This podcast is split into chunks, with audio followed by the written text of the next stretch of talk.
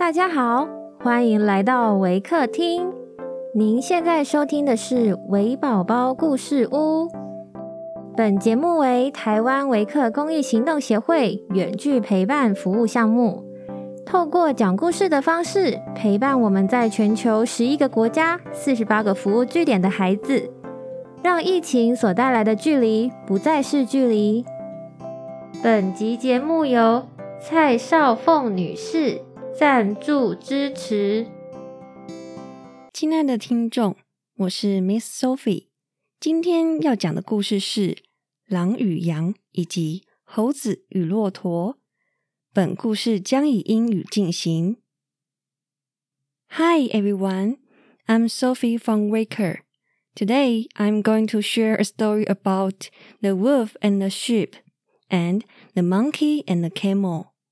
The wolf and the sheep.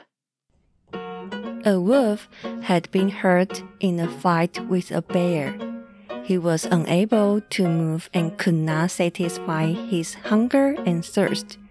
A sheep passed by near his hiding place, and the wolf called to him, Please fetch me a drink of water, he begged. Let my give it straight enough so I can get some food and solid food. Solid food, said the sheep. That means me, I suppose. If I should bring you a drink, it would only serve to wash me down your throat. Don't talk to me about a drink. A knave's hypocrisy is easy seen through. The monkey and the camel. At a great celebration in honor of King Lion, the monkey was asked to dance for the company. His dancing was very clever indeed, and the animals were all highly pleased with his grace and lightness.